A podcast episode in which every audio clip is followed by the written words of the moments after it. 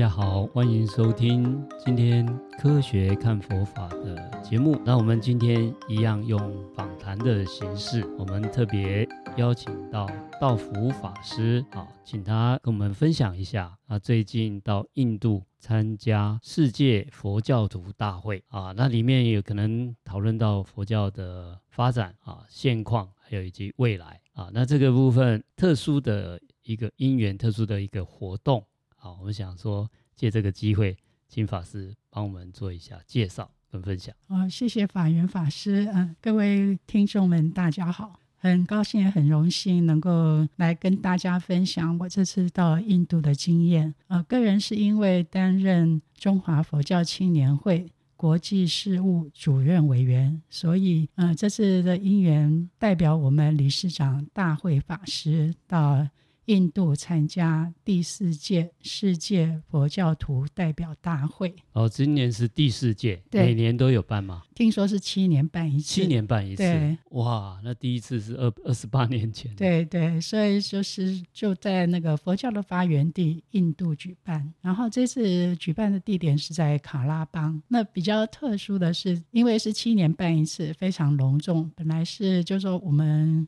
佛教界的一个世界级的领袖，比如说达赖喇嘛，或者是藏传佛教的法王会亲自接见。但因为刚好会议前的大概一个礼拜左右，会议举办的地点卡拉邦刚好发生了大洪水，那把路都冲坏了。本来两个小时的车程变成了七个小时。那因为考虑到就是。达赖喇嘛跟法王的年纪都很大了，这么长的一个路程的时间，他们可能没有办法，就说体力上的负荷会比较大一点，所以就是后来就没有见到这些世界级的佛教领袖。可是就是卡拉邦当地的文化局，还有就是说他们那边那个寺庙。都有非常热情的招待，然后也有大概七十几个国家的代表出席，所以整个会场大家互相交流，然后经验的分享都非常的令人感动。是，那在我们现在当今的整个佛教界哈，大致上会有三个传承嘛哈啊，像我们台湾是属于啊是北传的汉传佛教。啊，那北传的系统是还包括西藏的藏传佛教啊，另外是南传，透过当时传播的方向从斯里兰卡啊到这个泰国缅甸啊，所以南传的上座部佛教。那我们这一次参与的佛教徒大会里面，这三个传承都有代表参加吗？对，都有代表参加。那比较就是当初我们比较。就说有交流往来的，算是南传佛教，嗯，WAB 就是世界佛教联盟组织，他们所发起的，那也就是比较属于法身式系统的。那我们汉传佛教的话，就是像越南，还有这一次的像缅甸，还有印尼。还有就是孟加拉，他们都有很强的意愿，说希望跟我们汉传佛教能够再加强交流。呃，是的，呃，所以主办单位是属于泰国的 WAB，嗯，他们是，它是世界组织嘛，哈，对，总部现在好像是在泰国曼谷，对，啊，然后里面的成员好像有有好几位都是泰国法身寺的，对，啊，法身寺的法师，也就是我们。汉传佛教，不管是中国佛教会或者是中华佛教青年会，就是我们比较有往来的或者是结盟的一个世界佛教组织。哦，是的，哦，所以呃，这次的一个大会啊，哦，相信三个传承的佛教代表，还有不同的佛教协会，也都有这样的参与。那这一次我们大会讨论的主要的主题是什么？可不可以请法师跟大家介绍一下？他们就主要是介绍喜马拉雅传统，就是像藏传佛教的禅修，也就是萨迦派。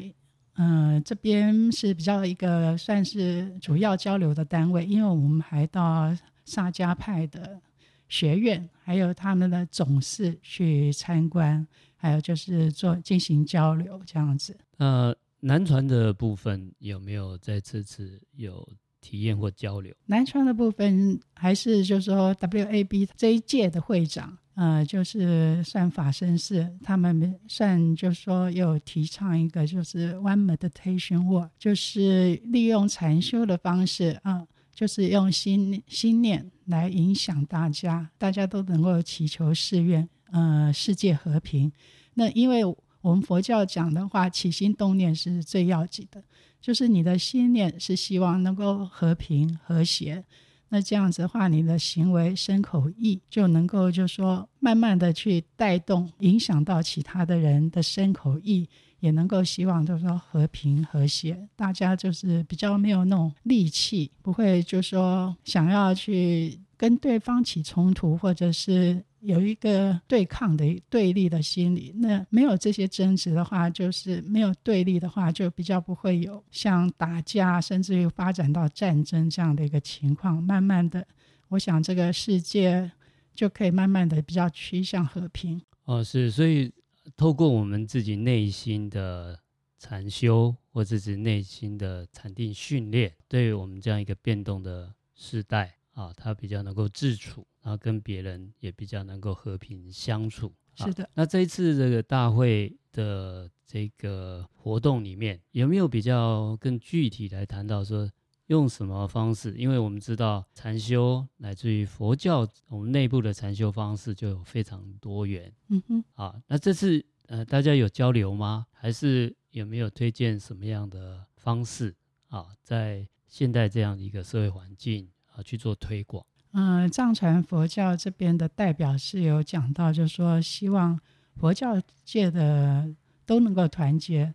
那我们中国佛教会理事长净耀大和尚，他也是说，藏传啊、南传、汉传都应该要团结在一起。那大会理事长也是说，我们如果希希望，就是说能够对世界发挥这个对世界的影响力，就是佛教希望和平，希望世界和平，也是要我们三个传承教派能够先团结在一起。那团结在一起的基础在哪里呢？就是从戒定慧。呃，这个是这是我们三传共有的基础，从戒定慧开始。那净耀大和尚也特别重视戒法的传承，认为只有持戒，因为戒生定，然后因为定能够生出智慧。所以目前来讲的话，就是这个戒法是非常的重要。所以这一次在大会的整个活大会的活动里面有提到，就是。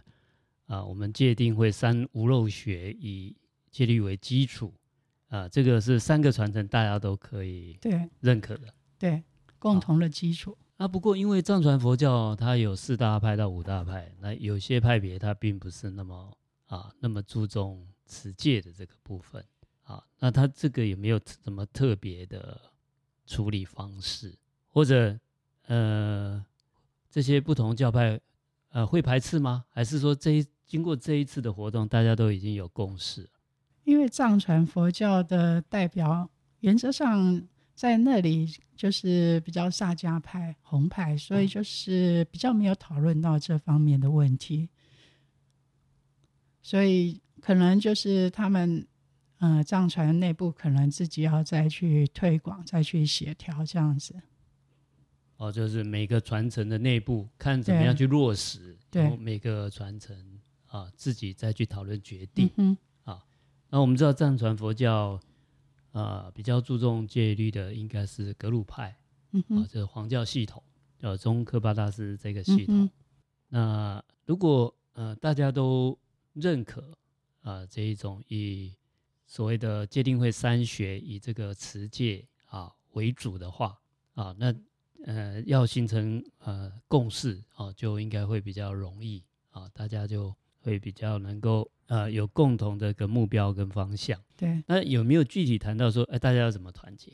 目前还没有。不过就是在我们这次参加的时候，像越南或者是像孟加拉，他们都很希望，就是我们汉传的佛教的这些教育系统、教育的理念，能够跟他们进行更进一步的合作。因为就是不管是佛教的仪轨，或者是佛教的活动，可以说是人人都会办，而且各个地方他们的风俗习惯哦，他们的本土化都不太一样。可是就是最主要的还是一个法的传承。那他们觉得就是说，像我们汉传佛教的这个人间佛教，或者是一些太虚大师的理念，把这个佛教这个现代化做得非常的好。他都很希望就是说，我们这些教育的理念。还有这个教培养生财的这个制度，都能够跟他们进行交流，甚至进行训练。那大和尚上一次在人间佛教的研讨会，他也有提到，就是说像汉传佛教来讲的话，本来嗯，大陆那边的，我印象中好像是讲国务院，我不知道有没有记错。他是说本来有打算，就是说派五百个僧人来学习。就是我们汉传佛教的系统，因为他们认为，就是说，大陆的僧人跟台湾的僧人站出去的话，那个威仪就是不一样。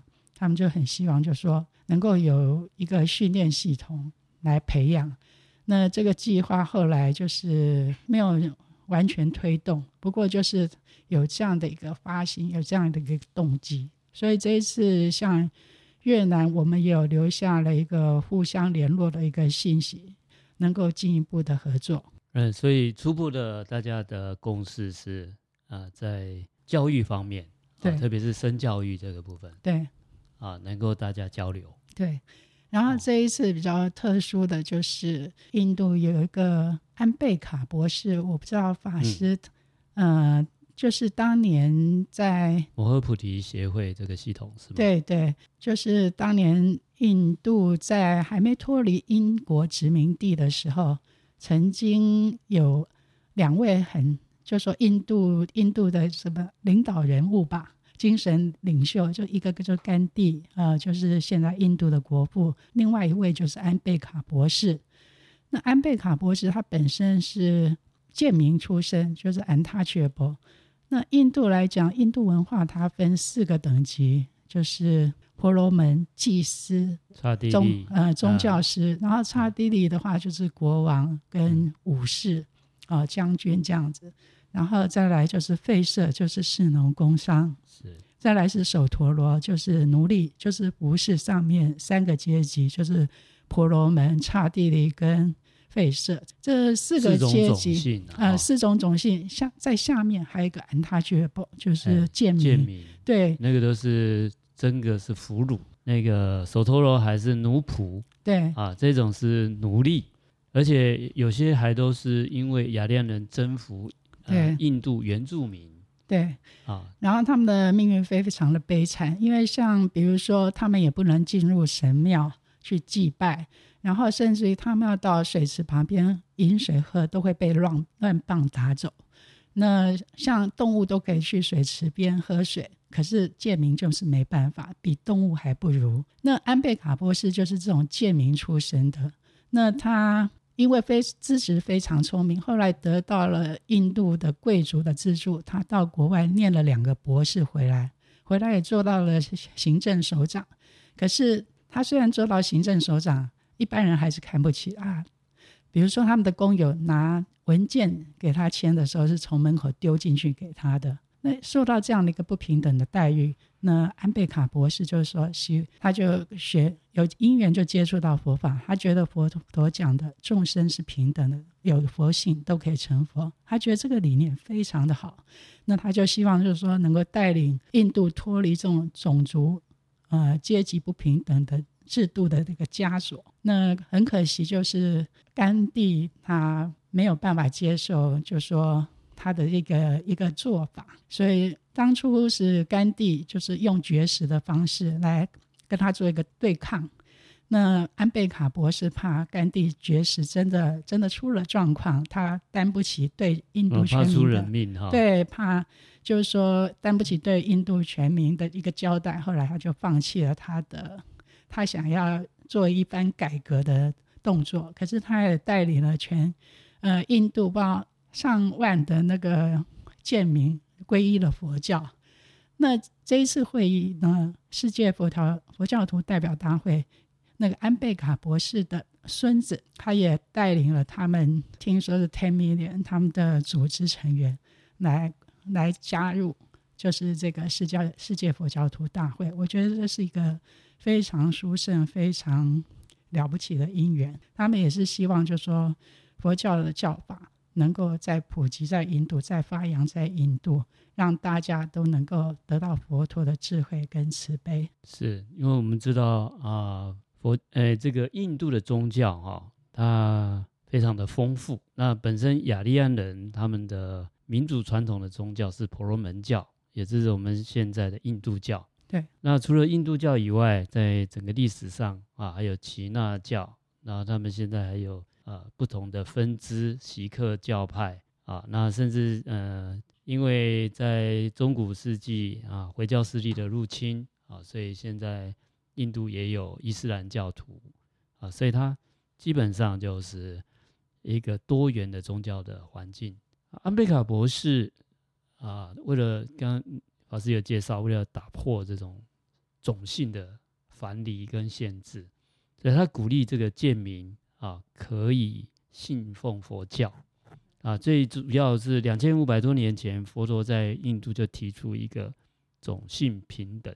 甚至是众生平等，对人啊，他没有分阶级，那甚至六道众生，他也是平等的，嗯哼，啊，所以这个在这种观念，事实上很符合现在啊世界人权或平平权的这样的一个啊概念啊。那不过这个在您刚才讲说，啊有算千万啊，嗯，能够参加这个信徒大会。就是那个安贝卡博士的孙子，还有他的两个也是 entrepreneur，非在印度也是非常有名的企业家一起来加入，啊、呃，他们代表来加入。嗯嗯，那这是相当不容易。对，那他们有没有提到有什么困难？应该就是推动佛法的困难，因为就是参加的七十几个。国家代表，大家能够交流的时间是蛮有限的，就是有留下彼此的讯息，再进一步交流这样子。了解。不过基本上就是因为语言的关系，所以我们目前来讲是比较跟越南能够就是说配合，因为越南来讲，他们是二十七个委员会管理大概三万个僧人，那。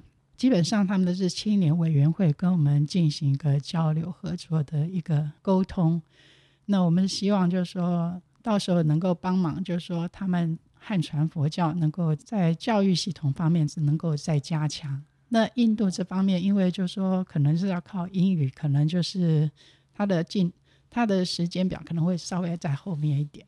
啊，一个是语言上的一个隔阂啊，对，还有就是在印度，他们这个种姓阶阶级的观念是根深蒂固，对，比较难，相当的困难，对，啊，在两千五百多年前，佛陀曾经用他的大威德力哈、啊，那时候，呃，弘扬了好一段时间，对，啊，那结果到了大概吉多王朝以后，啊。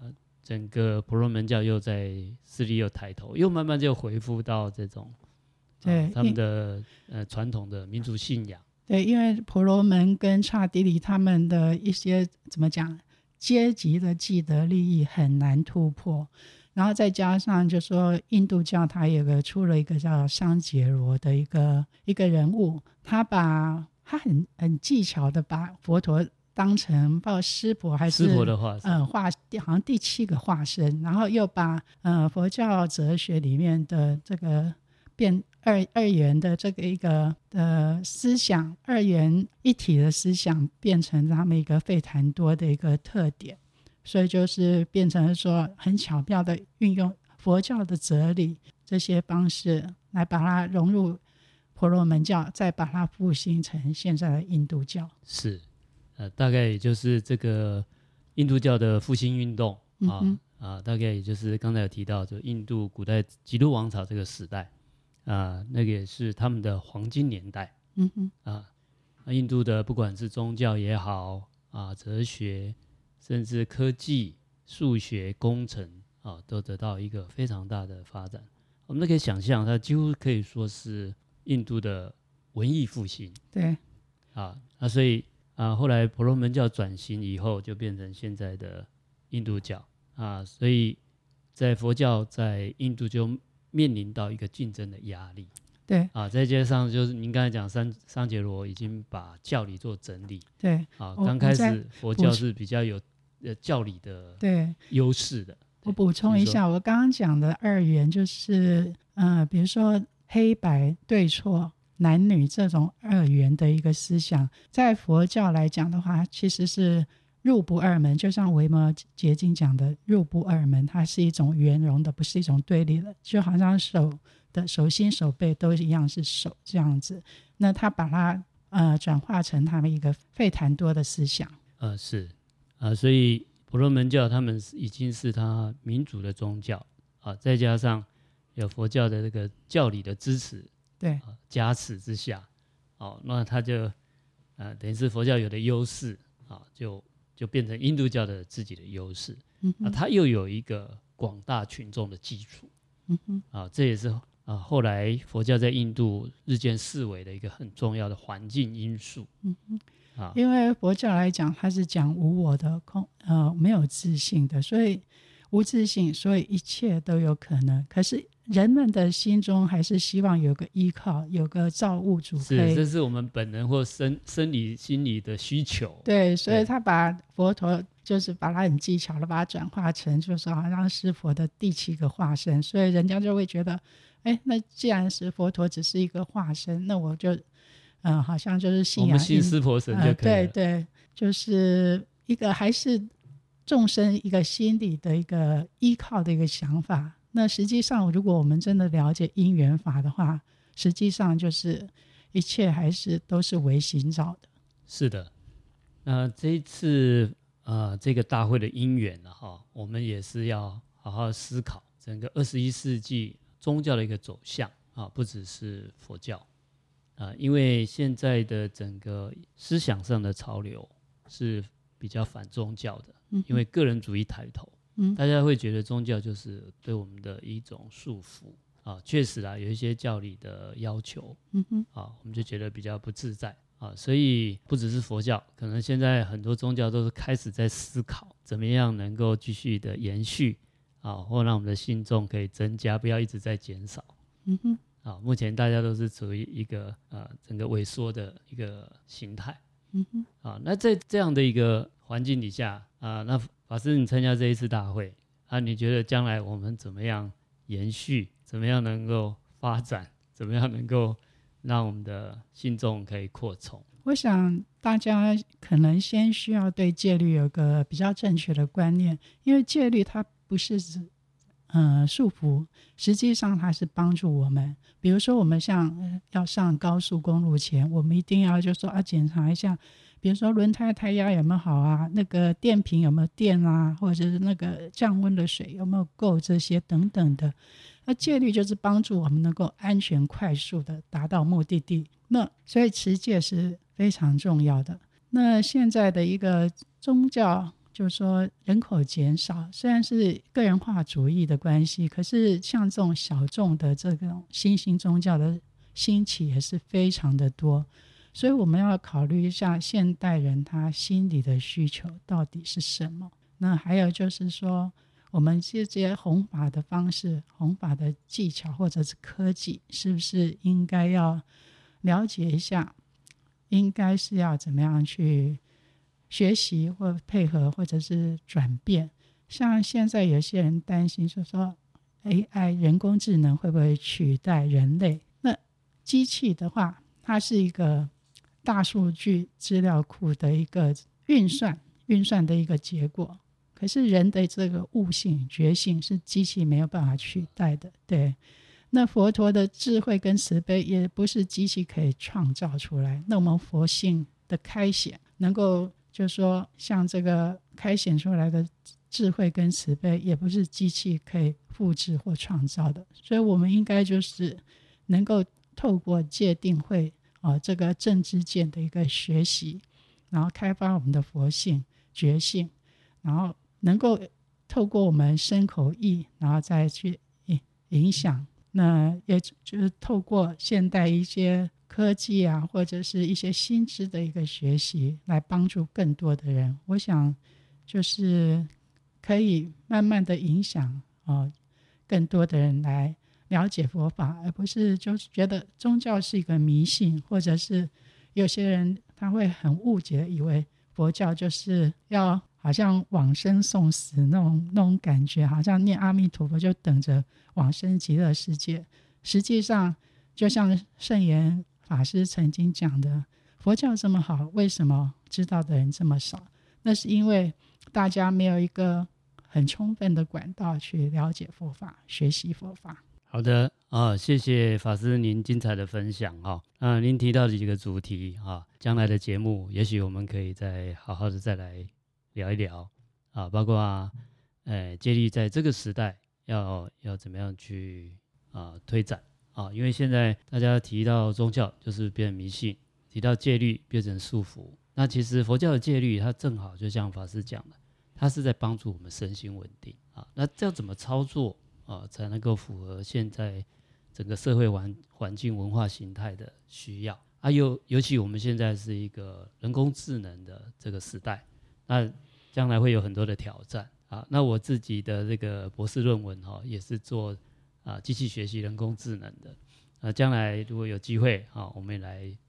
讨论一下这样的一个议题，好，那今天啊，我们的节目先啊进行到这边啊，我们后面可能会啊，因为这一次的访谈会延伸出不少的题目啊，或者是我们的听众啊，你想到什么题目，希望我们大家来聊的，或者希望我们邀请啊哪些特别来宾来聊天讨论的啊，也欢迎提供我们意见。